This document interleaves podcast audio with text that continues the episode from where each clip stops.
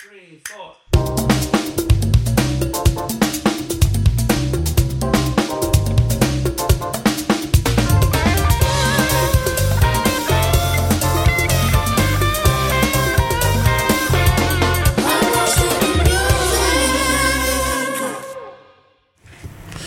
Bienvenidos. Me encanta cuando te refieres a mí. Saludos. Buenas, tardes, buenas noches. You're non Gracias por otro Insane. episodio. Señores, focus. Um, dale. That's my cue. That's Otro, my otro episodio de Lost in Music. Verdad. El cue tuvo mal ahí. Yeah, right? ¿Tú entendiste? Eh, I love you guys. ay, Dios. Hoy Nelson va a terminar. Tacha. Eh, very Perico, good. Tacha. ¿Por qué empezamos el episodio así? Ay, ay, ay, qué rico. Yo amo ese video, loco. Dios mío. Yo también. Nelson arranca antes de que se una vayan en esta gente. Siempre No, no, no, dejarlo yo no por- entiendo. Dejarlo aquí en público. No yo no yo sé entiendo. de que tú comenzaste a hablar de Jeff Buckley en este maldito podcast. Déjalo. Yeah, Dios yeah. mío. Nelson, háblame ahí. Ay, papá sigue, Dios. sigue con tu pipa butterfly, por favor. Vamos a continuar con tu Pimple Butterfly que introdujimos el otro día con la primera mitad del álbum. y, Patricia, calm down. y ahora lo vamos a terminar. El otro día hicimos ocho canciones y ahora vamos a hacer las ocho restantes. Es verdad, wow. Fueron ocho. Déjame decir. ¿En cuál nos Señores, quedamos? es un, pro- ese es un Eh, cuerpo de trabajo del carajo. ¿En cuál nos quedamos? Eh, nos quedamos en la canción que se llama Moma o Mama.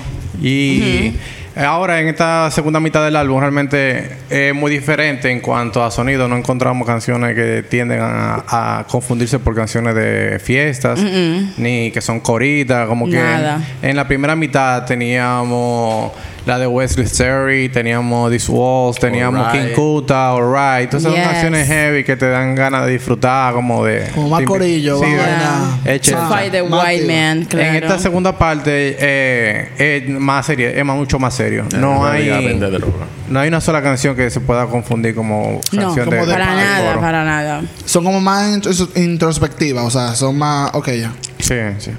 En, en la primera canción que, que voy a arrancar hoy se llama Mama. Uh. Y en esta canción se escucha un estilo de rima que hace pensar en los poetas que van a estos tipos de recitales open mic. Que llevan una poesía bien cargada, como tipo, estoy en la universidad y me estoy Yeah. leyendo a todos revolucionarios. Como Def Jam Ah. Poetry, yeah. Ujú. ¿Cómo que se llama eso?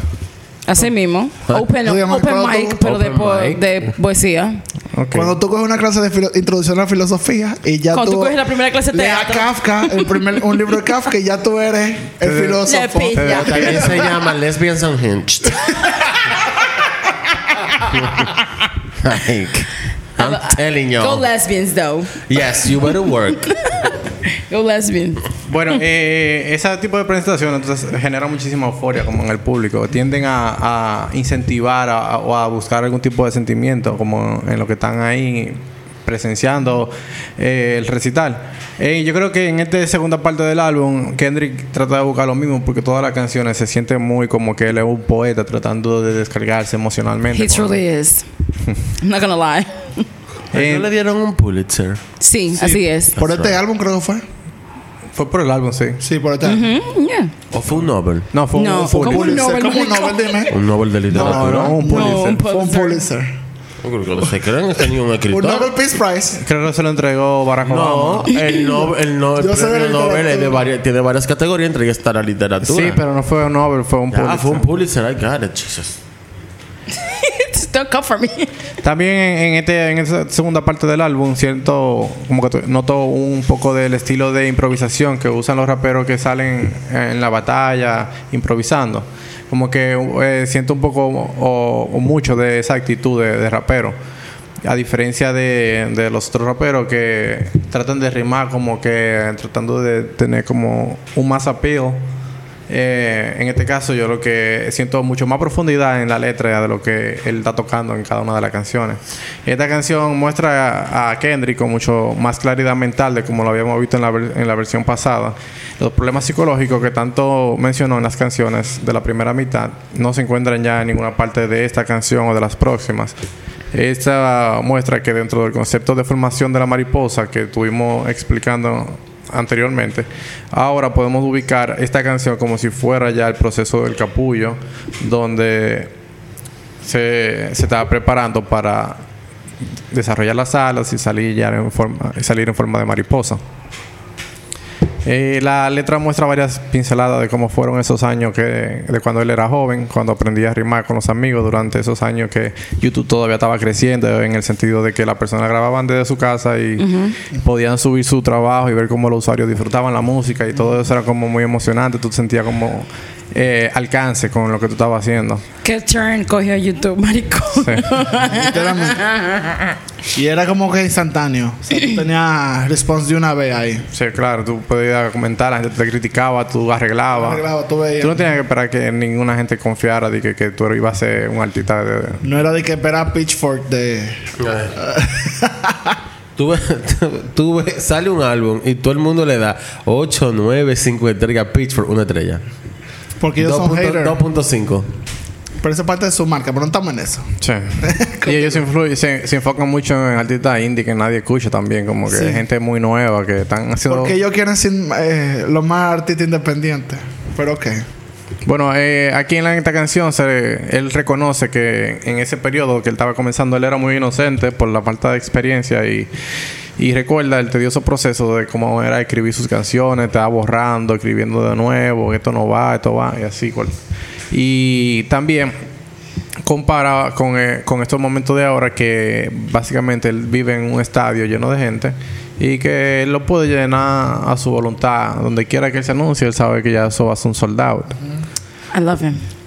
Su talento ha mejorado hasta convertirse en uno de los artistas más influyentes y cada decisión que toma en su carrera resulta exitosa. Está reconociendo todas estas nuevas facetas. Mírate a mí nodding like, ajá, sí, ya. yeah. Sí, estamos aquí asistiendo la cabeza. Claro que sí, claro que sí. Tú sabes que Kendrick es eh, No. K-Dot. Según lo que, él, lo que él va rapeando en la letra también, de cierta forma nos muestra que ahora es una persona más estratégica y sabe manejar con prudencia sin tener que nombrar a otros artistas para generar como ese ruido mediático. Mm. Siempre se ha mantenido como al margen de eso, muy respetuoso con los you otros artistas. ¿A quién te lo estás tirando, Nelson? No, hay- no. A los raperos O sea. Es bueno siempre. ¿Sabes qué? Yo creo que ninguno aquí se puede lavar la mano de que casi a nadie le gusta cuando un rapero comienza de que acaba otro una canción. Como que. En verdad a mí no me gusta. eh, eso, tú- si tú tienes un talento, tú deberías que- usarlo en otra Yo cosa. entiendo que el, el beef between rappers es muy muy común en, en el género. sí. Yo entiendo que es común. Es parte. Incluso, eh, yo siento que es un género dentro del género. La tiradera. Ahora bien, eh, eso es harto. Pero lo que yo digo que la tiradera, cuando es, es- es consciente de que una canción buena, no solamente una tiradera. La única tiradera en el género que me gustaba es la de Jay-Z Nas. Que Nas se, lo metió en cuadro a Jay-Z. Pero él hizo, pero él hizo una Lo buena deflecó. canción. O sea, él hizo una buena canción. Era tiradera, pero hizo una buena No, canción. los dos hicieron buenas canciones. Ah, bueno, that's true. Yo no vi esa de Nazi Jay-Z. Loco, eso. That was back in the days. Patricia va a hacer un Pablo no episodio sabe, de Pablo no eso. había nacido. Thank you very much No, for pero Patricia letting- me lo dijo una vez y yo lo busqué en YouTube. Ay, yo lo voy a Porque yo no lo conozco. eh. Oye, él no estaba nacido. No, pero bueno. Pues que he's 17. Entonces, en el concepto de esta canción es lo que está tratando de presentarnos de cómo después que él tuvo esa parte de conflictiva psicológicamente, eh, una de las cosas que le trajeron paz a sí mismo fue como que volver al barrio y conectar con su familia. Entonces él trata de recordar mucho ese proceso de cuando estaba visitando de nuevo la, su comunidad. Creo que su mamá todavía vivía en el barrio. Entonces, en el segundo verso ya Kendrick construye una lista de los temas por los que se interesó mientras crecía, todos los temas que te van que, que te llaman la atención, como que de espiritualidad, que si tú lees sobre el karma, que si tú lees sobre filosofía, lees sobre espiritualidad, moralidad, ética, cualquier cosa, todo lo que él, está tratando de mencionar, todo lo que define su personalidad hoy en día. Y en esta lista incluye toda esa clase de conceptos. Entonces, de alguna forma, la lista menciona todo lo que una simple persona que gana ese nivel de fama se le puede ocurrir, pero al final repite que todo eso que él sabe no tiene nada de importancia si él no sabe realmente o no conoce su hogar. Entonces, porque si tú no, pues si tú te vas a tu casa y comienzas a desarrollarte con tu persona y de, cuando tú regresas a tu casa no conoces la base de las raíces de- en las que tú creciste y te criaste, eh, todo lo que tú aprendas afuera no tiene sentido porque entonces tú no vas a poder compartir eso con la gente que tú dejas de atrás. Asumiendo de que nadie se va y corta la cuerda por completo. Claro. Entonces, ah, de- de- también nos deja saber en el, en el tercer verso de que se estaba refiriendo realmente era a África, como que hubo una campaña no, no mercadeada de que la gente, los negros, volvieran a África, que conocieran sus raíces. That's right. Creo que los artistas estaban promoviendo este tipo de, That's right. Sí. de experiencia para que sí. la gente pueda sentir como un poco de se- self-worth, como saber realmente de dónde ¿De venía dónde todo. viene? Sí. Hubo algunos que That's right. en Incluso hay muchos, hay raperos, por ejemplo, yo creo que, si no me equivoco, eh, Jay-Z en un álbum de él, él habla de, no, es Jay-Z. O Jay-Z o Rick Ross, no recuerdo bien, comenzar, que estaban en esa misma onda, comenzaron a decir como que de- de la, la razón por la que nosotros nos usamos estos bimblines no es por, por- no es por vanidad, sino porque nosotros somos reyes. Eh, noso- en África, aquí somos una mierda, pero let's go back to Africa. We're kings.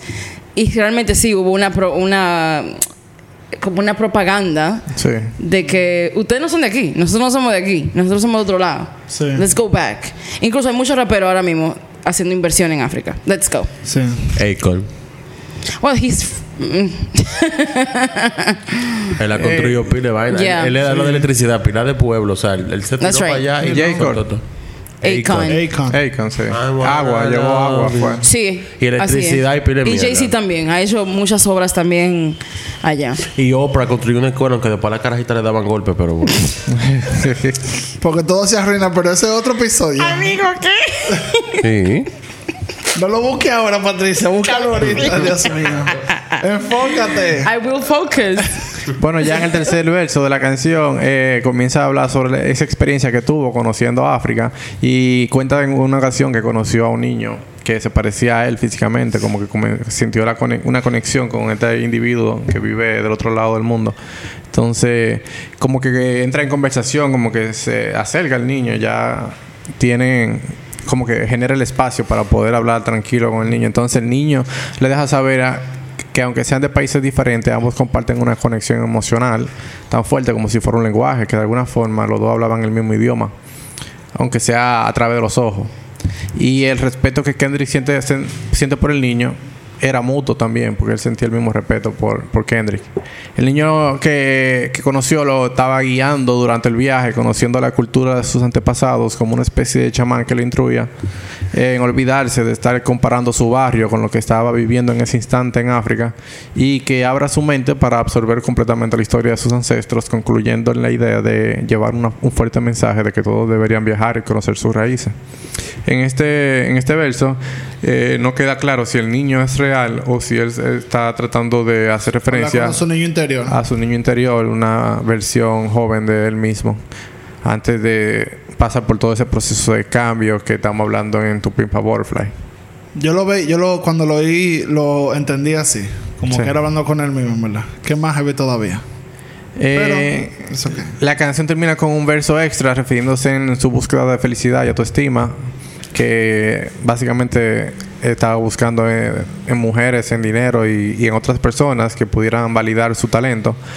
Y la otra personalidad angustiada y suicida de Kendrick vuelve a presentarse en contra de la nueva versión como un pequeño verso que está al final, debatiendo entre si saltar o, si hablar sobre amor. No sé si recuerdan que la versión en el episodio pasado hablamos de que esa versión de Kendrick eh, era muy eh, ten- tenía una tendencia a la depresión y a act- pensamiento suicida.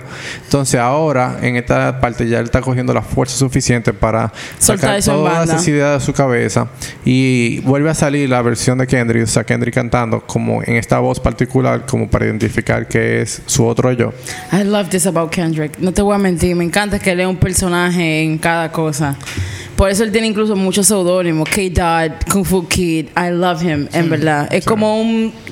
Es una persona... mezcla, it's a different sí. persona. I love that shit. Pero Mierda. En, esta, en el final de esta canción, entonces, lo que este- esta versión de él está tratando de mantenerse presente dentro de Mm. su cabeza, pero la otra versión, la otra versión está como dejando saber que ya no hay nada que buscar, que ya está derrotado. Entonces, con los efectos especiales de la canción y con edición, hacen la simulación que él se va, su voz va desapareciendo right. hasta que la canción termina. Yeah. Y de- nos, deja, nos deja saber o nos deja entendido que. It's gone. It's gone, ya. Ya tenemos una, la versión la mejorada versión, de Kendrick. claro. Que ya está libre de todos esos temas psicológicos. Shit. The Kendrick's that bitch. he's, he's that bitch. I'm not gonna lie. Es un lío. Tú sabes que eh, escribí... o- Y eso es muy real. Yo me imagino que eso a todo el mundo le pasa. Que tú tienes dos versiones en tu cabeza. Y que hay un momento en que tú tienes que matar la otra versión. Para de poder, tu- para poder funcionar. Eso es verdad. Yo no he logrado matar la otra versión en mi cabeza. She's like super tough. She's a bad bitch. Cada día se supone que, una, que, que tu yo del pasado muere y nace tu yo de, Uno del nuevo. presente. Really? Eso es pasadiario. Cada vez que tú te vas a dormir, tu yo de ayer murió. Sí, porque tú no sabes qué tú vas a tener mañana, como tú amaneces. Ya tu experiencia de ayer cute. generó de una, ayer. una nueva versión tuya para hoy. Sí. Así es. Wow, mira tu ayuda y todo, ¿no? No es verdad. Eso me pasó cuando yo di a luz. We are that Honestamente. podcast. We are Eh, that podcast. Mira, si quieres editarlo para que lo pongan en el Patreon y eso para darle más valor. Ay, que come mierda. Que- Pero eso no me, pasó cuando, eso me pasó cuando yo di a luz. Yo estaba dije, ok, yo, yo reflexioné y dije, This is the- esta es la última vez en la que voy a ser yo. O sea, no voy a ser yo solamente. Yo voy a estar siempre con alguien acompañándome por el resto de mi vida. Sí. I closed my eyes. I was like, Doc, give me the good drugs. Do that shit. Y no, y en general, todo el mundo piensa, o sea, con eso que dicen, es todo, tú- cuando tú te levantas, tú no, tú, todo lo que pasó ayer ya es experiencia que tú tienes. Así que ya con esa experiencia se supone que tú cambias tu, o adaptas tu, cómo tú manejas tu día a día, tu vida en general. Entonces, I mean, de manera lógica sería así. no, de, no, buena o mala manera, tú coges, tú tomas decisiones según lo, tu, ¿cómo se dice? Ya, según lo aprendido. experiencia, claro. Es un baltrí. Ya no nos vamos a ir por ahí, por favor. Sigue Vamos Nelson. para la siguiente canción. Que ya estamos ahí casi llorando. Ok. Pero cuidado si yo La lloro en siguiente este canción episodio. se llama Hood Politics. En esta canción tiene un intro de una grabación de Yeah. que aparentemente sale de su buzón de voz, donde un amigo le está reclamando porque nunca le contesta el teléfono. Luego le cuestiona sus deci- las decisiones de su carrera. O sea, inmediatamente en la misma grabación, el- este supuesto amigo le está, comienza a cuestionar eh, esas decisiones de su carrera que están sucediendo en ese instante y también cuestiona hasta su imagen como artista, como su imagen física, como que ese tipo de ropa que se está poniendo, como que si está dejando que la industria lo controle y lo ponga hay uno. Entonces esto me pareció un poco muy, muy pe- peculiar porque como que ese tipo de amigos que te llaman, te están reclamando porque tú, te has- tú le hace falta, pero aprovechan el mismo y te- en ese buzón de voz y te, están, te acaban un chin porque eh, está- existe ese tipo de Name gente. names. Existe, literalmente. Di nombre, di nombre. No, no, no, No, pero no no, está conozco a bien, Crack ninguno. her. No está bien. Sí, que no son mis amistades, pero bueno. Esto nos da pincelada de cómo están las relaciones con las personas que lo conocían desde sus inicios. Tú sabes, como él estaba pasando por... e, Cuando él, él está escribiendo estas canciones, todavía el álbum no ha salido. Entonces él está pasando por ese proceso de cambio. Desde el álbum pasado, donde él estaba rodeado de todo su círculo de, de siempre. Pero eh, ahogado en esos hábitos que Porque el álbum antes de consumiendo. este era Mad City. Sí. Era Right? así. Mhm. Entonces, todos esos hábitos que estaba, que él vivía con, que, que repetía con los amigos, lo que lo estaban hundiendo psicológicamente y Mm. emocionalmente. Entonces, al tener que separarse de toda persona, se dio su viaje a África y todo eso, y vino de allá, tú sabes, como renovado de cierta Ay, yo amo cuando los raperos van a África, loco. Me encanta. Eso le pasó también a Nipsey Hussle. Y ellos pueden venir para acá I también. love that shit. Sí. Uh, to, to go through No, the, no, to, to the struggle, right? Eso, para mí, yo, bueno. Dilo, ¿qué, qué, para cuál- mí como que es un ego boost que ellos se vayan a África. no, yo Claro. no creo. I No. think it's reconnecting with the roots. Exacto. Sí, Sí, también. Pero al mismo tiempo también es que, you know, I'm that shit. No, I pero don't know. depende de cómo... Pero que no lo digo por mal. I would do it. Yo también lo haría. Depende de cómo ellos se manejen cuando ellos regresen del viaje. ¿Tú? Claro. No Como like que- Beyoncé, que fue Ok. cuando se Mandela y A yo no eso- va a comer mierda. A eso iba. No estoy hablando de Kay en, en específicamente. Estoy hablando de personas, por ejemplo, como la Beyoncé. La Beyoncé. Que ella es, mi amor, después de Formation, ella es, ella es África. Sí. King Kunta.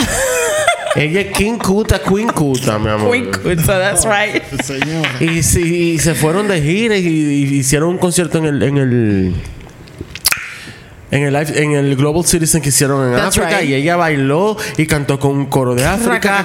¿Tú te acuerdas? Y se puso la vaina y empezó a verla como una maldita loca. O sea, Nada más le faltó. Y se veía súper ridículo because you are basically white. Yeah. So- Shit, yeah. I'm sorry. ¿Por qué acabó un Beyoncé? Tú sabes que... en- Porque, mira qué pasa, porque cada vez que queremos referirnos a algo ridículo, Exacto. ella siempre baila en los Nos da ridículos. el material. Así sorry. como da pila de vaina buenísima. Exacto. Ella también baila mucho en los ridículos. That's right. Pero a lo que a lo que iba con el comentario es como que al final claro que eso es un único bus para ellos no estoy diciendo que lo van a buscar intencionalmente como déjame para África para sentirme I'm the shit pero al final claro que eso también es como que a mí no me está llevando el diablo esta gente sí o sea no sé eso fue un relajo En este caso, yo entiendo, sabes, yo entiendo. Kendrick él trata de utilizar toda su experiencia de una manera mucho más positiva. Yo entiendo lo que tú dices, pero siento que no veo eso aquí en, en el álbum. no lo dije específicamente Yo porque sé, pero para el público que todavía no ha escuchado el álbum, para que no lo asocie. para que no lo asocie con eso, porque realmente en este caso él habla de esas experiencias que tuvo en África y está tratando de sacar como experiencia positiva o aprendizajes. De esta misma manera, esta conversación que nosotros acabamos de tener, la de Joel y yo, eh, invi- una invitación a escuchar el álbum y ahí se van a dar cuenta.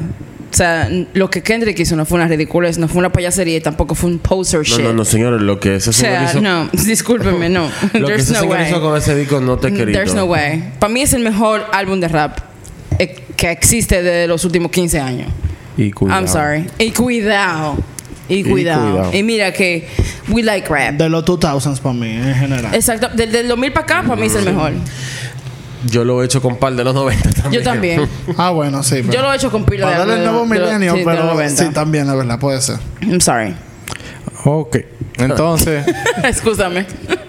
Es que, sí, es, es que no, igual. O sea, yo te puedo mencionar, yo no puedo poner nunca un álbum encima de otro, porque cuando ya tú estás compitiendo a ese nivel, di que lo mejor, el mejor disco entre en 30 años, tú vas a sacar, digo, que están demasiado duros y que. Pues No. I'm sorry. Conceptualmente hablando, lo Suenan siento. diferentes también, porque lo- la, por la misma generación en la que salen, a los sonidos, la tecnología Es diferente. diferente, claro. Diablo, I get it. Pero tú coges Nas y, nada, y le quitas la letra y tú nada más te escuchas la música de ese álbum de Nas. Ahí él tenía como cinco productores trabajando. ¿De Illmatic? Ajá. Y entonces en ese álbum. ¿En qué año fue ese? Esos productores, los que estaban. Los 90s. mejores productores de ese momento compitiendo entre ellos a ver quién sacaba la pita madura. That's right.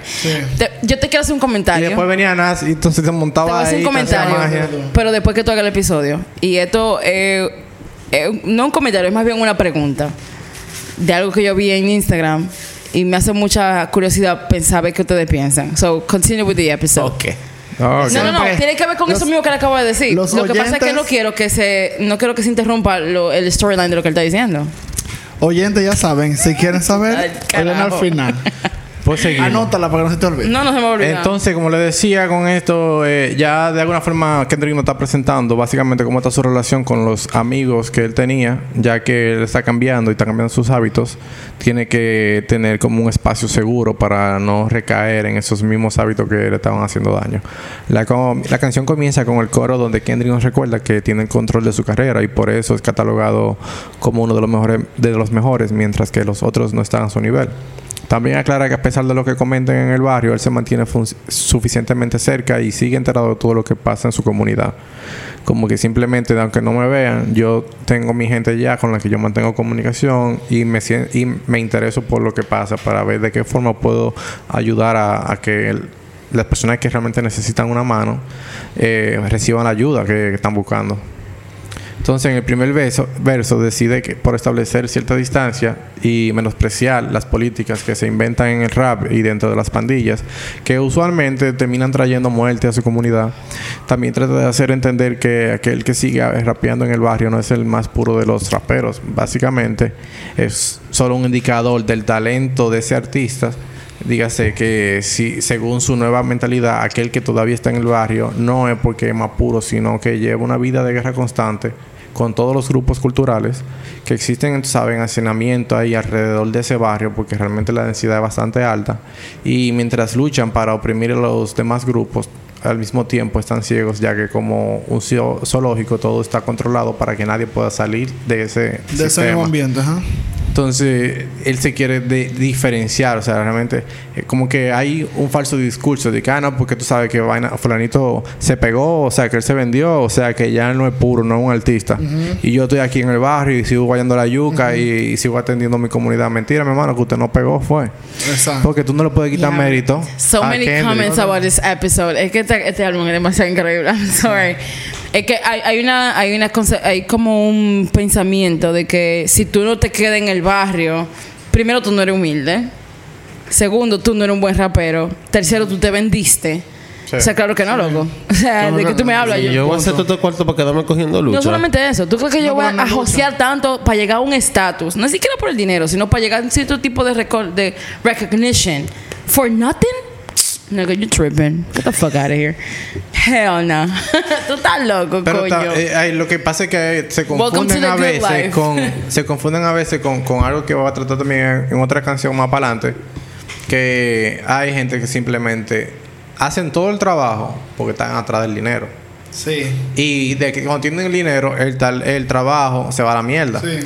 pero hay gente que realmente están atrás del trabajo porque tienen el talento y aman lo que están haciendo Y el- y si se manejan bien el dinero llega solo Eso es verdad. y, y si se manejan mejor llega más dinero todavía Eh, Porque el dinero llega solo. Si, si, si tú eres bueno, el dinero llega. Porque mira, tenemos Jay-Z, tenemos Kendrick, son dos multimillonarios.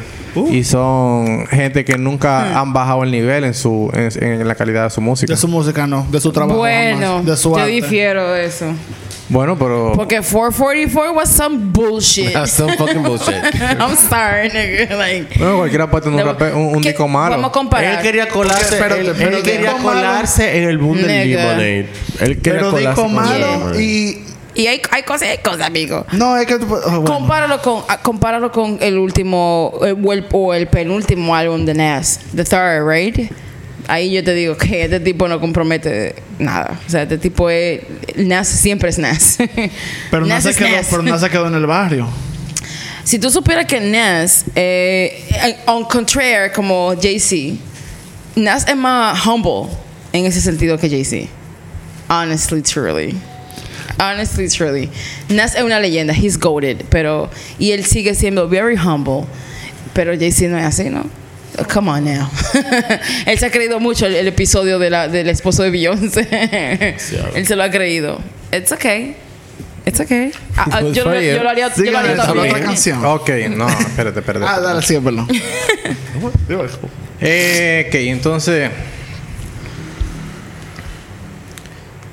Eh, Kendrick trata de hacer entender que aquel que sigue rapeando en el barrio no es el más puro de los raperos, básicamente es solo un indicador del talento de ese artista.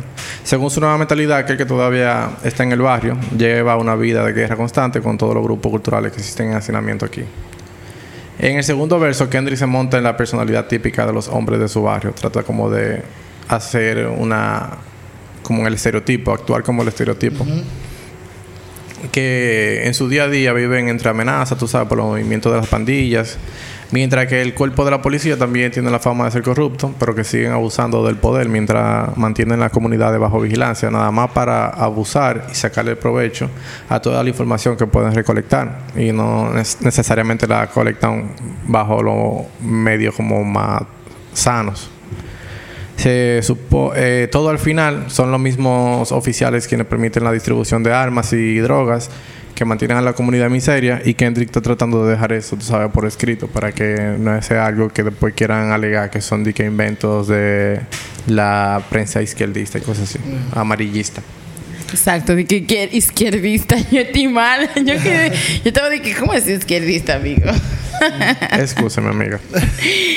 Yo dije, bueno, estamos en el comunismo ya. Eh, entonces el último verso pone al público en su lugar, ya en este tiempo donde todos se preguntan quién es el más negro el más blanco, quién hace de esto o aquello y critican cómo el rap se convirtió en hip hop para las masas, obvían cómo otros artistas son ignorados, en este caso haciendo referencia específicamente a Killer Mike, que uno como para mí de mis de mis raperos favoritos. Dale. Pero el tipo no vende nada y no llena conciertos, pero tiene un maldito agrupazo y es como que That's ¿dónde it. está lo que ustedes me están diciendo? Ustedes son los que están abogando porque el, el rap se mantenga como original, genuino, auténtico, pero están dejando morir estos artistas que están dejando el pellejo en su carrera y Come on now.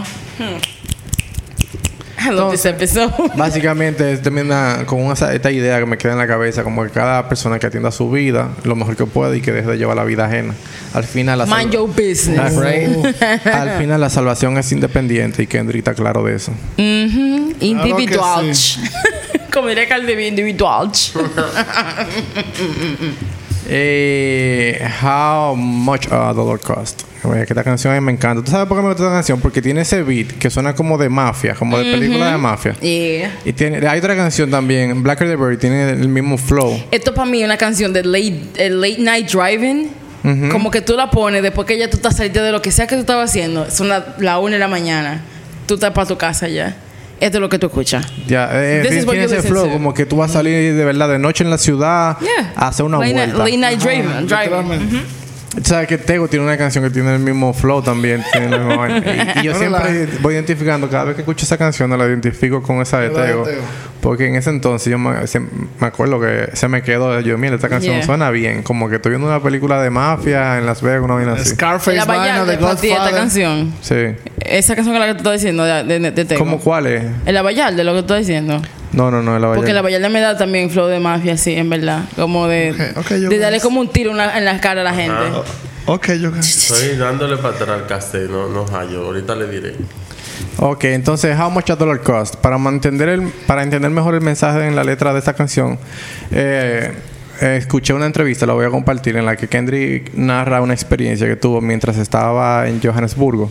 Eh, un día, mientras iba en su vehículo, él veía por la ventana a un mendigo en la calle y él como que él dice que él siempre se imaginaba como qué pasaría si una de estas gente que uno como que le cruzan por el lado fuera realmente un ángel como encubierto, o sea, tratando de eh, ver, de hacerle una prueba a alguien. Y uno nunca le pone atención a ese tipo de gente que están en la calle. Eh, Pero como que, nada más por su imaginación, como que siempre tenía eso presente. Y un día como que decidió bajar el vidrio. Porque tenía como que, le tenía una corazonada. Y cuando bajó el vidrio, le dijo como que, el tipo de una vez le habló al mendigo, le dijo como, God bless you, this is your call. Y él, se quedó con eso. Entonces de ahí se inspiró y escribió esta canción. Diablo, fundió. en esta canción, entonces, Literalmente fundió ahí mismo. en esta canción, él habla sobre una experiencia parecida, no esta misma, pero una experiencia donde él está narrando cómo él se cruzó con un mendigo. O sea, él pi- empieza la canción como, tú sabes, yo estoy aquí pimping, yo tengo todo mi flow, tengo, ando en el carrazo, me estoy desmontando y voy a echar easy. y voy a echar combustible, por lo que he hecho son 20 en la bomba número 6. 20 que sería, porque 20 no da para nada, si más si tú tienes un carrazo. Entonces, lo que él, en otros comentarios, ya fuera de la canción, él dice que son 20 de la moneda local allá en Johannesburgo, que, tiene, que es suficiente para llenar el tanque. Pero que aquí 20 dólares en Estados Unidos no te da ni para medio tanque. No. Entonces, Oye. es una forma de comenzar a hacer la primera, la primeros comparación o eh, sacar la- las primeras ideas del concepto de realmente cuánto cuesta un dólar.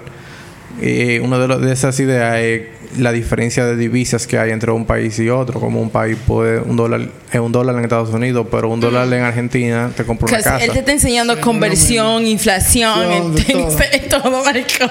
Economía mundial. I can't. Eh, entonces, en esta canción escuchamos una parábola sobre Kendrick, que lleno de fama, se cruza con un mendigo en la calle que le pide una limosna, dado que Kendrick se había percatado a distancia que el tipo venía ya con cierto indicio de que podría ser un adicto, porque tú- ellos por experiencia tú te das cuenta ya a una esquina. Entonces, cuando el tipo llega que le pide el dinero, este te- se, se negó a, a ayudarle, a ofrecerle nada. Como que de alguna forma también medio eh, protegiéndose su integridad y protegiendo lo que él considera que es suyo. Como que no es de que, ah, no, escúchame que no tengo, te lo doy mañana, sino es, no, tú estás loco. O sea, mi, mi moneda, mi nickel, my dime son míos para que yo para que yo lo tenga guardado. Yo no tengo por qué dártelo Dalo para atrás, claro. Eh, Entonces el tipo le dice, no, yo entiendo lo que tú piensas, pero yo tengo mis adicciones, las tengo ya controladas, que si yo qué. Entonces, es lo que te estoy pidiendo una sola moneda. Pero entonces él da, comienza a hablar sobre lo que pasa en su mente, porque ya él tiene tanto tiempo viviendo en el barrio que él conoce como todo, todo, todo este tipo de gente. Tienen realmente un discurso y ellos saben tratar a la gente, saben manipular. nunca, usted nunca han ido a la zona y le ha tocado al tipo que tiene cáncer, que está enfermo, Claro. que tiene el SIDA, la vuelta. Toda la familia tiene todo. Todos los viernes la misma mierda. A lo que le faltan 25 pesos para el crash. True story. Right. Am I right? Entonces, una de las cosas que él dice, por ejemplo, o que, que lo hicieron que esa experiencia sea más profunda, es como el olor del tipo como un olor como a, a alcohol, ¿verdad? Eh, él recordaba a su abuelo que en la noche se tenía que tomar su comilla, su medicina, entre comillas. Como vinagrillo. Entonces era, la, era como... La que medicina, mi amor. Él estaba relacionando a este mendigo en la calle con los mismos hábitos que probablemente tenía su abuelo cuando ellos vivían juntos. Dios mío. Eh, entonces el, mendi- el mendigo buscaba... El mendigo. El El mendigo mendigo. buscaba provocar un sentimiento de culpa en Kendrick, poniendo cara como de víctima y usando las palabras de la Biblia que hacen referencia a las enseñanzas que dicen todo hombre humilde obtendrá la vida eterna. Eh, tú sabes, toda esa línea que ellos se graban como para provocar ese... Ese sentimiento de culpa para que lo ayuden. De cierta forma, criticando la avaricia que Kendrick Sí. estaba mostrándole con, con esos comentarios que Kendrick mismo le estaba haciendo. Y la calle, sabes, le enseñaba a Kendrick que esa persona no tiene un guion y que ellos saben cómo controlar a uno. Por lo tanto, él se ve a sí mismo, se ve a sí mismo cuando ve al mendigo y no se deja afectar por esas palabras que el tipo está tratando de utilizar en manipulación. Entonces, eh, un dólar es el valor para saciar su tentación, como que para el tipo se pueda ir tranquilo a comprar lo que sea que, él- se- necesita. Pero para Kendrick, según lo que él narra en la canción, eh, aparentemente este mendigo era realmente el ángel que él había eh, narrado en la otra entrevista. Porque como que al final coge esa connotación en la canción, como que, ah, tú ves, yo no era un mendigo, nada, yo era Dios que estaba aquí, como que a ver si tú me ibas a ayudar. Pero como tú realmente le das la mano a alguien que tú no sabes qué es Dios, sino que puede ser el típico caso del pana que lo que quiere un dólar para ir a inyectarse. Tú, ese tipo de gente no le da un dólar. Entonces, para lo que el tipo, un dólar, lo que el valor de un dólar era simplemente saciar su adicción, para Kendrick eh, el valor de un dólar fue eh, el acceso al cielo, porque no le dio el dólar a Dios. Ah, qué romántico. Is he beautiful? Yes. I'm sorry. Eso está de todo. Eh, eh, en la próxima canción se llama Complexion, que realmente no sabía esta traducción, que se traduce como test, la test de... Como que me La parecía, complexión. me pareció como una complejidad. Cuando yo entendí, escuchaba la canción No, y el Complexion, complexion, el de complexion of La the skin. test, eh, la test, ujú, claro. De la piel. Eh, aquí Kendrick se desarrolla ya en algunas de las trivialidades superficiales que llevan al ser humano a diferenciarse del resto, como con la primera frase diciendo oscuro como la noche y claro como el sol de la mañana, dejando claro que hay una connotación intrínseca en estos adjetivos que comúnmente se usan sobre el color de piel, tratando de describir a alguien que sea muy muy oscuro o muy, muy claro. Entonces él empieza la, fra- eh, la canción con esa frase y ya a estas alturas podemos encontrar a, a Kendrick en un estado donde no se ve, donde él no ve el valor de las personas por su apariencia física, ya él está como way above it. Y a diferencia de otros individuos que buscan mantener su círculo de personas limitado a personas que compartan las mismas características. Oye, si yo soy blanco, usualmente me junto con mucha gente blanca, Blanca, y soy negro, me junto con mucha gente negra. Entonces, ya es un tema cultural, no necesariamente de racismo. Probablemente, como soy negro, me crié en un barrio negro y me siento más cómodo hablando con gente negra porque hablamos igual Sí. y tenemos experiencia parecida. Mm. Pero no eso mantiene a la gente limitada mentalmente en cuanto a conocer otras experiencias para tener distintos, sí. distintas per- perspectivas. Exactamente. Entonces, esto incluye también ciertos rasgos que podrían hacer sentir una persona superior a otra, incluso que sea- aunque sean parecidas, como un rubio que se siente superior a un pelirrojo. O una persona con piel color canela sobre alguien que es totalmente negro. Entonces hace una crítica ahí, finalizando el verso, eh, con una frase donde dice, si tu piel es canela y tus ojos son azules, solo quiere decir que tu mamá no sabía correr. Excuse me, that. Él dice, si tu piel es canela y tus ojos son azules, solo quiere decir que tu mamá no sabía correr. My God. Y la agarraron ahí, can Oh y la clavaron. God. That's horrible, right? It makes Mira, sense. yo nunca la había. Yeah. No lo había asociado ahí. No, Ay, yo tampoco Dios hasta mío. este momento, en verdad. Sí. Porque cuando él lo dice en español y, y- y diciendo lo que, como que. Oye, este álbum, That's horrible. este álbum es the gift that keeps on giving. Yes, it is. Claro que sí. Tú, yo acabo de claro descubrir sí. algo. O sea, yo acabo de ver ahora Otro nivel a la misma canción. Mm. otra forma de la canción. O sea, ay Dios. ah, Uh, child. Ah, yo voy a escuchar esa mierda mañana mismo. Sabes que este, este álbum es demasiado difícil. Lleva como que una línea continua de, de- para desarrollar una línea continua como para desarrollar lo que lo que él quiere decir en cada canción, porque es que cada dos líneas él puede cambiar el tema de que está hablando, como, como que él trabaja, él rima en base a referencias. Si la, que la cosa rima no quiere decir que están hablando de lo mismo. Entonces, como cuando tratas de sacar un mensaje, o tú, te, o tú te olvidas completamente de la letra y nada más tratas de describir lo que él quería decir. Porque si te va en la letra, entonces no va a hacer nada de sentido una cosa con la otra. Porque que te hablo de comida y te hablo después de un país, después te hablo de un rapero y después te hablo de un político. Como que Tú sabes si tú no que conoces el el contexto, no, no hace sentido. Tú sabes que el, de la- el- el bajo de esta canción lo hizo Thundercat. Sí. La tonda que fuerte. La perra maricón final. del bajo. I'm sorry, but she's that nigga. El bajo de esa canción lo hizo Thundercat. I love him. Lo recomendamos hace unos días. eh, ¿Unas cuantas semanas, Patricia? hace unos días, porque las semanas es un conjunto de días. Pero no se dame matemática que tú vienes. Tienen que calmarse. Una mujer que llegó Estamos- diciendo que se quemó en toda la matemática. y la llevé para completar. Así, yo también, amiga, no te hablando vainas serias. People are being raped. Pero señores, Yeah, they're being no hable, pero ajá. People are getting raped. People don't know how to run. Ok, vamos a coger. No, relajen con eso. I mean, they didn't. Eh, más para adelante en el segundo verso, aunque Kendrick, aunque para Kendrick la tesis de una persona no dice nada de su valor, le entiende los efectos sociales y económicos que esto produce en los ojos de otras personas y habla un poco de eso, rimando, como dando su punto de vista. También está en cada persona individualmente entender que estas cosas no deberían separarnos como sociedad, ya que nadie decide en qué familia van a ser o bajo qué circunstancias. O sea, él, él va rimando sobre eso y- y como que quiere que la gente pueda entender otras perspectivas. Al final de cuentas, uno no, uno no maneja su suerte. El primer verso termina diciendo, eh, deja que la teoría de Willie Lynch se reverse un millón de veces.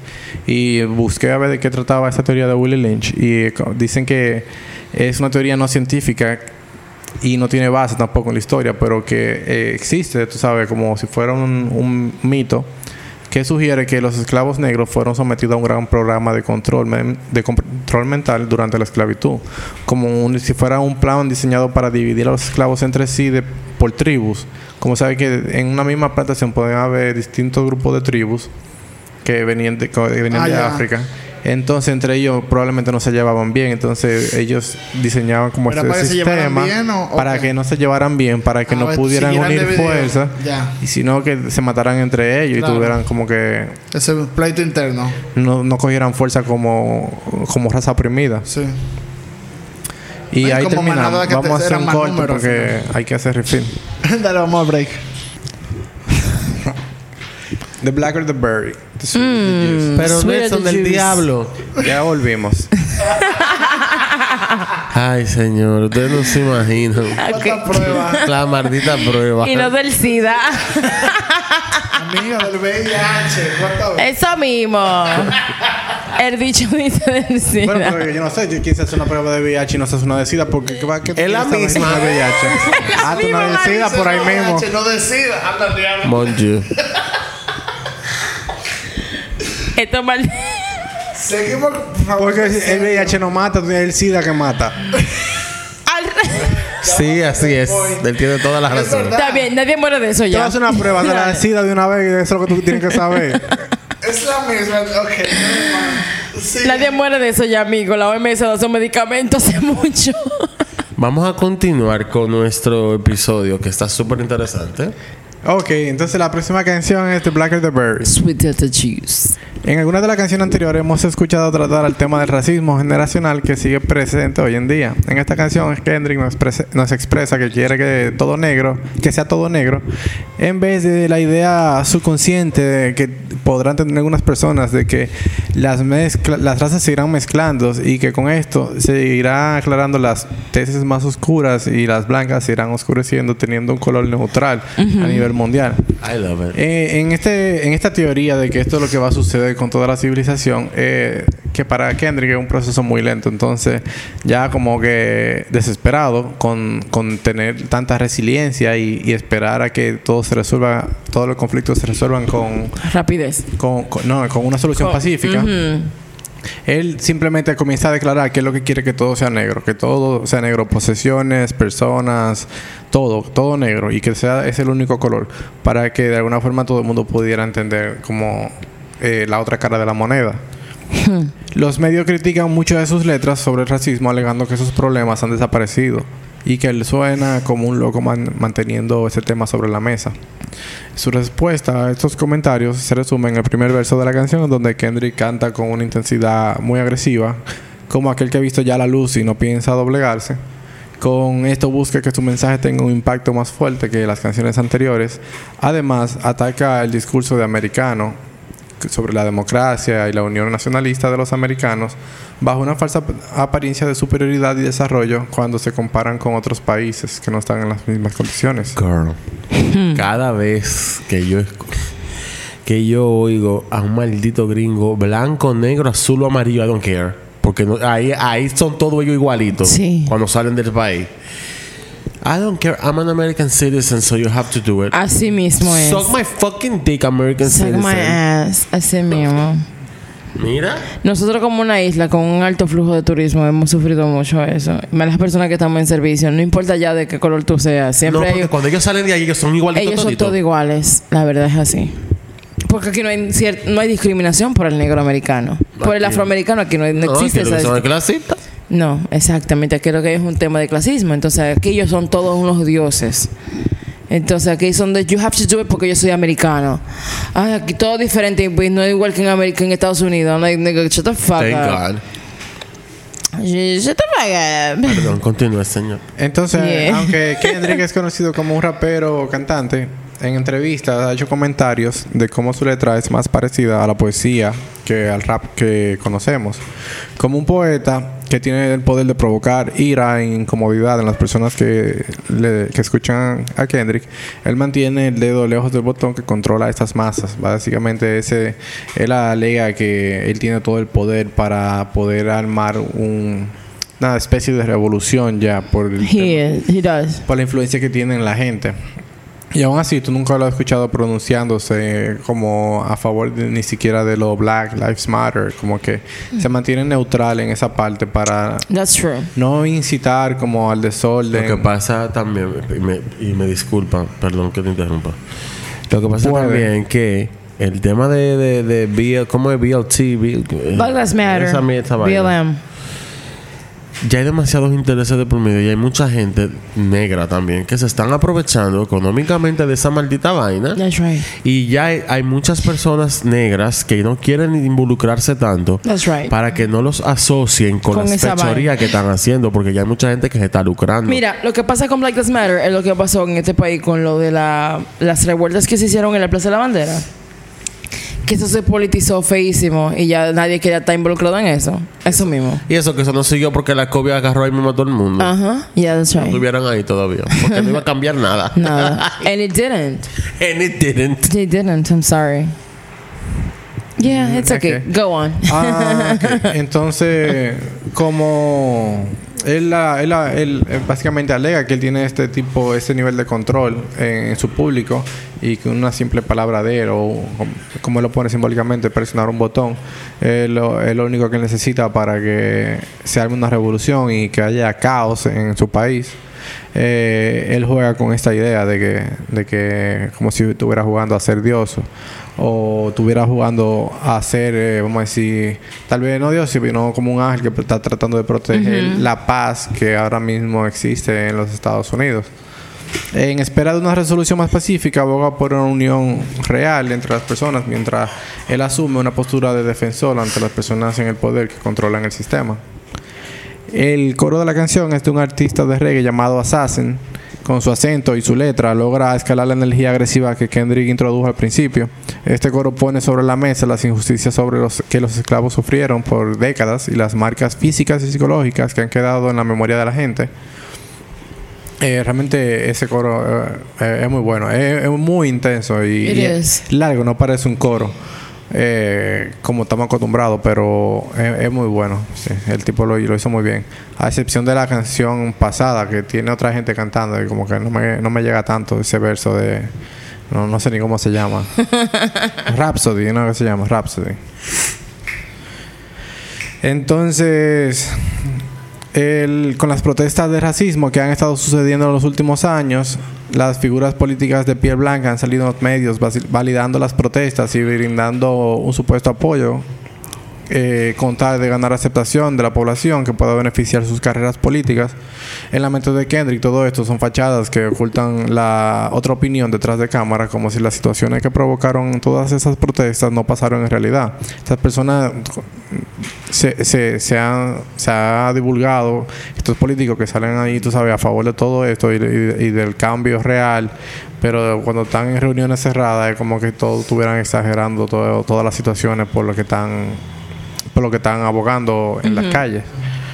Entonces, Kendrick intenta que podamos ver estas situaciones desde distintas perspectivas para poder llegar a una solución unidos, tú sabes, como sociedad, que al final de cuentas las cuerdas que mueven el sistema eh, es un mecanismo muy complejo como para solucionar el problema, un problema a la vez. Básicamente el cambio tiene que hacerse un cambio real de mentalidad y que eh, naturalmente, orgánicamente las cosas vayan cogiendo forma. Usualmente los países atacan los problemas como muy puntuales. Y tú tapas un problema, tú tapas un problema puntual y tú vas a desarrollar otro. Y te va a pasar la vida en eso. Tú lo que tienes que cambiar la mentalidad de la gente, como que enfocar muy bien la educación y que sea una vaina muy, como le dicen ahora, eh, holística, no, holística, que abarque todos los aspectos, incluyendo la parte psicológica, la parte emocional dentro de la escuela, en el desarrollo de los I niños. wish it was like that. Entonces la próxima canción, You Ain't Gotta Lie. El concepto Mama de esta said. canción trata sobre los artistas que crean una imagen, un discurso falso como una estrategia de asociación con ciertas personas para llamar la atención del Lo que público. estaban hablando ahorita Mm. en el Patreon. En el primer verso, Kendrick se hace pasar por su mamá con, en una ocasión le dijo que en una ocasión le dijo que podía verlo llegar al barrio desde dos kilómetros de distancia y que sus inseguridades estaban marcadas en su cara. Aquí está haciendo referencia a esa parte de su vida cuando él ya había ganado notoriedad y estaba tratando de volver al barrio. Entonces, con esta nueva fama, él no quería sentir como que había abandonado el barrio. Tú sabes que es un tema muy cultural allá, donde tienes que mantenerte como mantener conexiones con tus raíces. Entonces, cuando Kendrick se veía llegar al barrio, ah, se, se notaba el cambio ya de personalidad. Obviamente ya no tenía que, ya no vivían en las mismas situaciones. Pero aún así, como que era muy extraño, como el enfoque que le daba, que el esfuerzo que él hacía por mantener el mismo tipo de lenguaje, aunque era muy probable que fuera del barrio él había tenido que cambiar la forma de hablar. Pero ya dentro de la casa, con los vecinos, con la familia, lo que sea, él utaba- utilizaba esta jerga que se, uta- se utiliza nada más ahí dentro del barrio. Entonces, Así es. de Where alguna forma, como at? que su imagen ya no conecta con este tipo de cultura. Entonces él se estaba esforzando mucho por eso y eso lo llenaba de inseguridades para que la gente no fuera a pensar de que él iba a abandon- a abandonar el barrio y que el dinero lo había cambiado. You ain't gotta lie, nigga, to kick it. Eso que es la canción. Tú no tienes que mentir como para encajar. Like, that's it. Per. It's, it's, I like that, ¿no? Eh, que entonces, para su madre, que lo conocía mejor que nadie, to- todo era como un circo ante los ojos de ella, porque ella sabía muy bien lo que estaba pasando dentro, dentro de la cabeza de su hijo, como si todavía fuera un niño que buscaba encajar donde quiera que llegaba. Mientras el mundo no les respetaba y su propia cultura no lo aceptaba, Kendrick, crecido por la fama, veía todo como amor, enfocándose en la experiencia de ser un artista famoso, pero ignorando a las personas que pensaban que él había cambiado desde que consiguió el dinero. Las letras tratan mucho sobre estos nuevos artistas que llegaron a la industria con el único interés de ganar fama y dinero. Según su madre, estas personas disfrutan solamente de 15 minutos de éxito y desaparecen porque esas son distracciones que impedirán el desarrollo de cualquier artista a nivel creativo. Eh, la reputación de todo artista se basa en su integridad, en intereses y debe desarrollar naturalmente desde, desde que inicia su camino en la industria. Un artista que se esfuerza demasiado por llamar la atención es una señal de inseguridades. Entonces, por último, hace un análisis comparando la cultura dentro de las pandillas y los artistas dentro de la industria, dentro de la industria de la música. Eh, este análisis me pareció muy, muy inteligente, como la forma en que él eh, encuentra las similitudes en- entre ambos sistemas. En una, por ejemplo, eh, están los jóvenes que pertenecen a, a las organizaciones a las pandillas y que buscan tener como la libertad de vivir y actuar como ellos quieren, como a- en base al respaldo que la misma pandilla le proporciona, pero los que firman también contratos millonarios con eh, disqueras, eh, de alguna forma reciben también el mismo tipo de respaldo y, ellos buscan tener la misma libertad de- sin saber ninguno de los dos que al firmar ese tipo de acuerdo, ya sea literal, eh, a papel, a puño y lápiz, eh, o, o que sea el tipo de acuerdo que tú firmas con una pandilla, tú terminas ya sentenciándote con un contrato de por vida donde tú no- lo que menos vas a tener es libertad, sino que tú vas a tener que acatar reglas que te- se te van a imponer, que de no acatarlas te van a llevar a la muerte. Usualmente en la pandilla te llevan directamente a la muerte, pero en la industria de la música te llevan a la muerte a un largo plazo, como que de- tú comienzas un proceso judicial, comienzas entonces un tema de, de farándula y como todo lo que se inventan. Y es muy común, se ha sabido que la industria de la música tiende a, a acabar la imagen de cierto artista que no quiere play along con lo que ellos le quieren, lo, con lo que ellos le están diseñando como carrera. Y eh, Kendrick busca promover un mensaje en que las personas con inseguridades puedan usar y aprender para conseguir un valor propio y en vez de buscar aceptación de una sociedad enferma, destacarse sobre el resto por tener pro- voz propia. Diablo, Mantener sus so creencias. Literalmente. Mantener sus creencias cuando las tentaciones y los comentarios toquen a la puerta. Siempre teniendo presente que la verdad nunca será acomodada a los beneficios individuales. Can you imagine doing drugs listening to this album? Like, no. li- oh, you know, like, you feel like shit. You're like, diablo. Más después de oír esta historia, como que. Es lo que te digo, you yo feel like shit. Luego sigue la canción I. Esta Yeah. canción es la contraparte de la canción You que mencionamos en el episodio pasado. Eh, habíamos explicado que en ese episodio eh, encontramos un Kendrick lleno de confusión, donde suena, cantan las dos versiones de su personalidad, como debatiendo entre quién va a dominar el cuerpo El cuerpo físico de Kendrick. Ah, entonces en esta versión ya pasado todo el proceso que pasó, ya tenemos una versión mejorada, una versión donde eh, las decisiones y las inseguridades quedan en el pasado. Y ahora más optimista, lleno de amor propio, posiblemente, gracias a la relación que ha desarrollado con Dios, que lo menciona bastante durante el álbum, Yes. eh, ya se siente como en paz. Esta canción promo- promueve mucho la resiliencia durante los momentos difíciles de la vida. También invita a la persona a ver más allá del día a día, que nos mantiene con un enfoque limitado ante las situaciones que nos agobian. Y aprender a amarnos a nosotros mismos, dejando el pesimismo, sabe, que, que nos vive rodeando todos los días. Terminar con el ciclo de negatividad.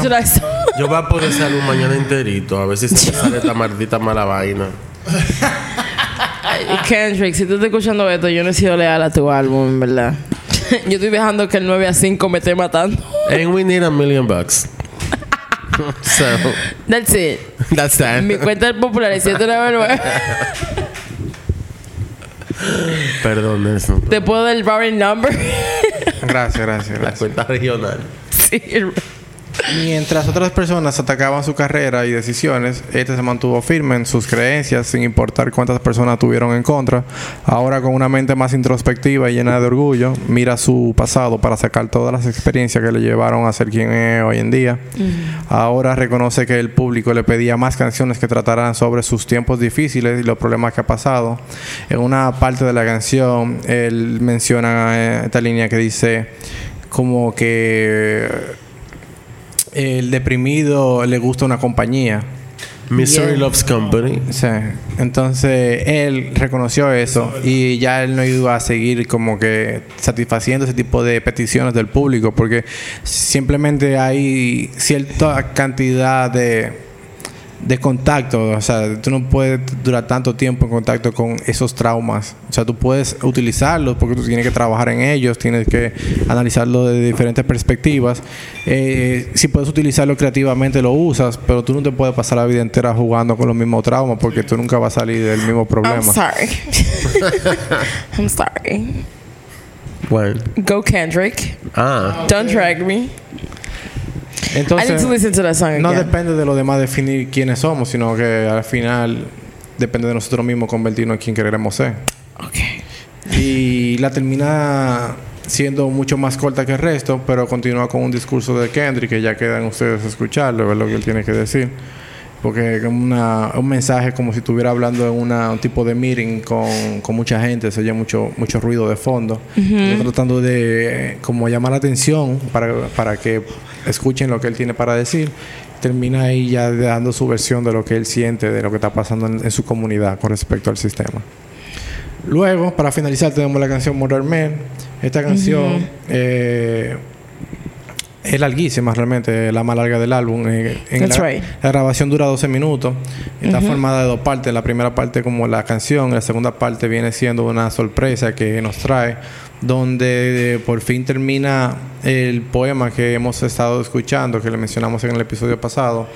Él termina de agregar las líneas que le faltaban y cuando termina el poema, entonces ahí mismo continúa como con lo que parece ser una entrevista que se eh, preparó con grabaciones viejas de Tupac Yeah, Tupac is a feature in that song. en base a, las- en base a las palabras de Tupac de ciertas entrevistas él lo que Kendrick hace es que formula preguntas que se adapten a, a sus palabras entonces parece como que Kendrick como Tupac está respondiendo a estas preguntas que Kendrick le está formulando pero esas preguntas no tienen nada que ver con las cosas que se le preguntaron a Tupac en ese entonces No. en ese entonces pero Tupac is feature in queda súper bien ahora porque entonces él hace las preguntas básicamente enfocándolas al tema que a los temas que está tratando en el álbum y las palabras de Tupac caen como anillo al dedo A eso me refiero que las cosas revolucionarias, los movimientos, hay que ir eh, haciéndole actualizaciones periódicamente. Los problemas de antes no son los problemas de ahora.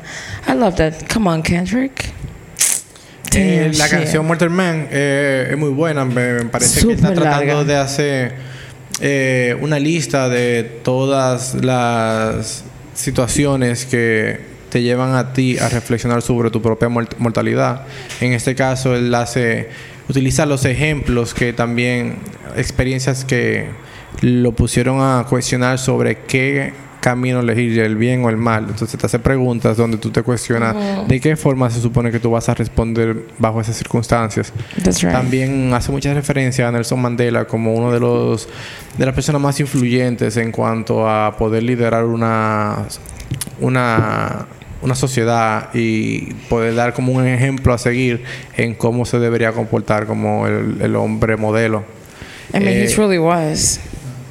Eh, bajo todas las circunstancias que pasó Nelson Mandela él trata de eh, marcar algunos puntos ahí rimando en, en la canción que le quedan bastante bien y la canción queda muy bien en el coro me gusta la frase que dice when the shit hit the fence is you still a fan creo que eh, también Kanye la utilizó esa frase ¿verdad?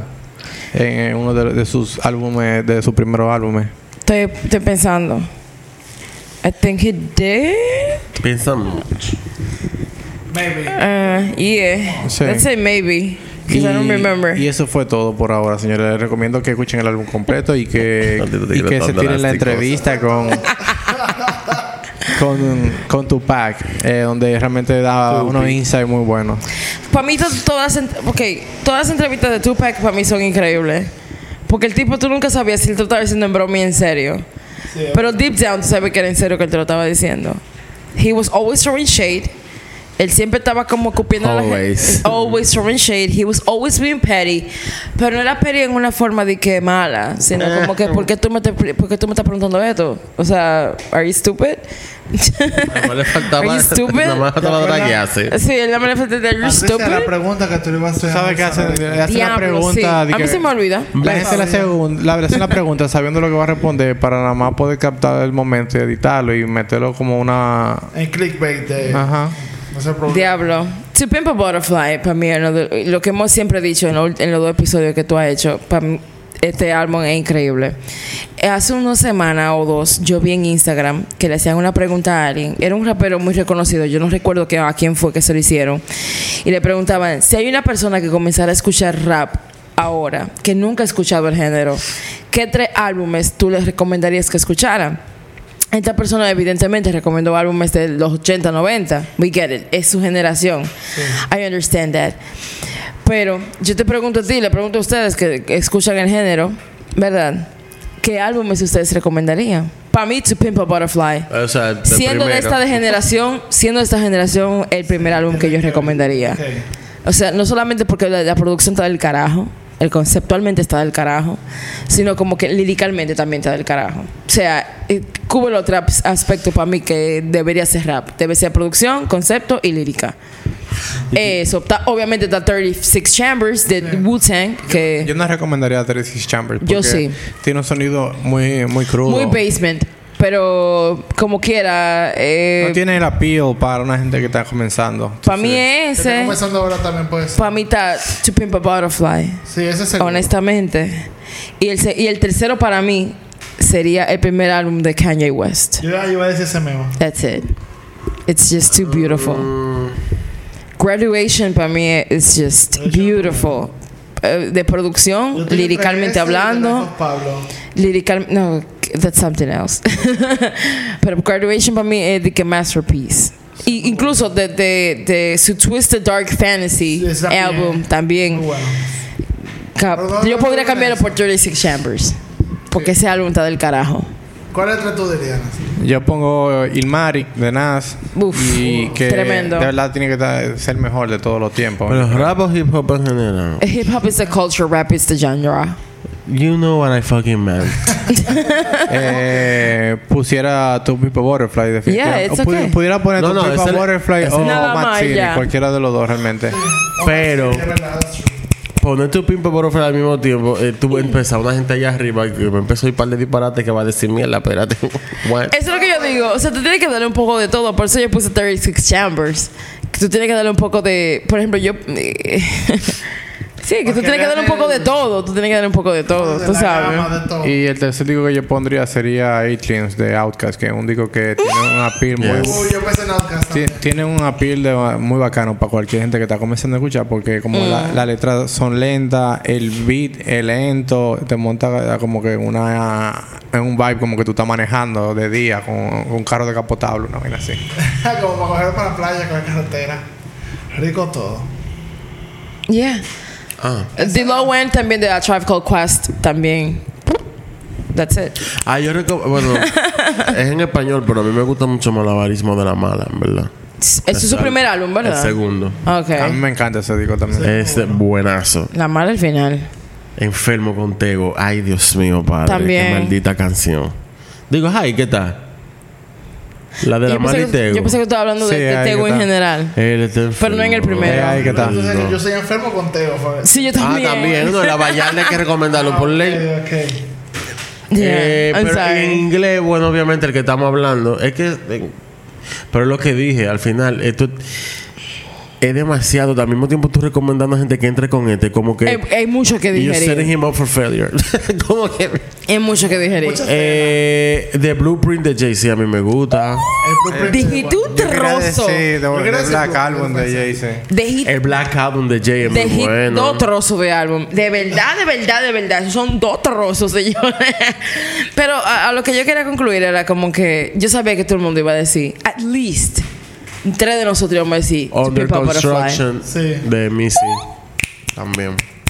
Maldita ñema también de- dedico. Así, increíble. Yeah. Y Super Duper Fly Hay uno, también de, es hay uno de good. Busta que fue como en el, en el rapper. 2003, que donde está Baby If You Knew. Eh, Pero el álbum, el álbum completo, vamos, lo que le hablo, lo que pasa es que ahora no me Busta el es one of the underrated rappers que yo amo. Es- he's so underrated. Bueno, he fucking ate the Grammys this year. Se lo comió con todo. En the BET Awards que le dieron su reconocimiento, y donde él llevó todos sus hijos, eh, it was beautiful. Y él lloró y dio un, un discurso como de 7 children. minutos.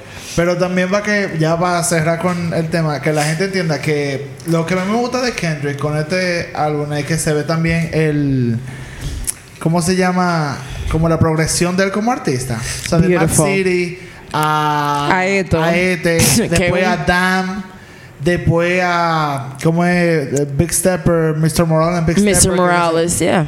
como que tú ves los diferentes tipos de la faceta que tiene como personalidad, como perspectiva, como él va incluso Señores, con- mientras más famoso él es. Es que hasta las colaboraciones que hace Increíble que están son. fuera fucking de control. Sí. Mira, incluso. Cuando él hizo Freedom, por ejemplo, para Lemonade, que la cantaron en los...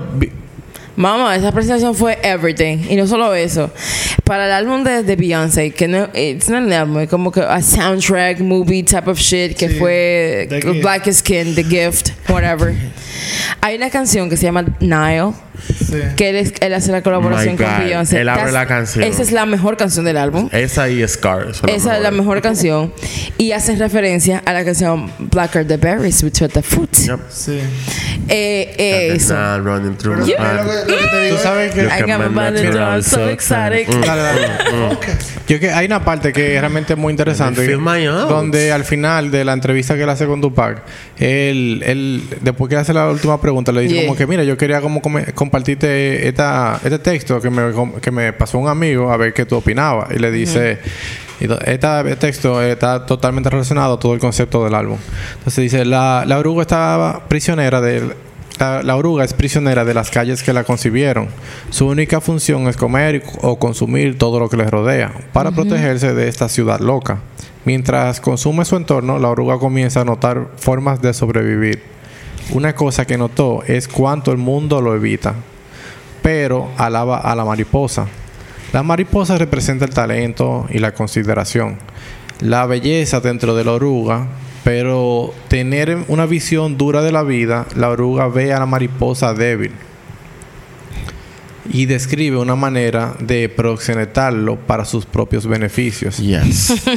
Ya rodeado por esta ciudad loca, la oruga se pone a trabajar en el capullo que lo institucionaliza.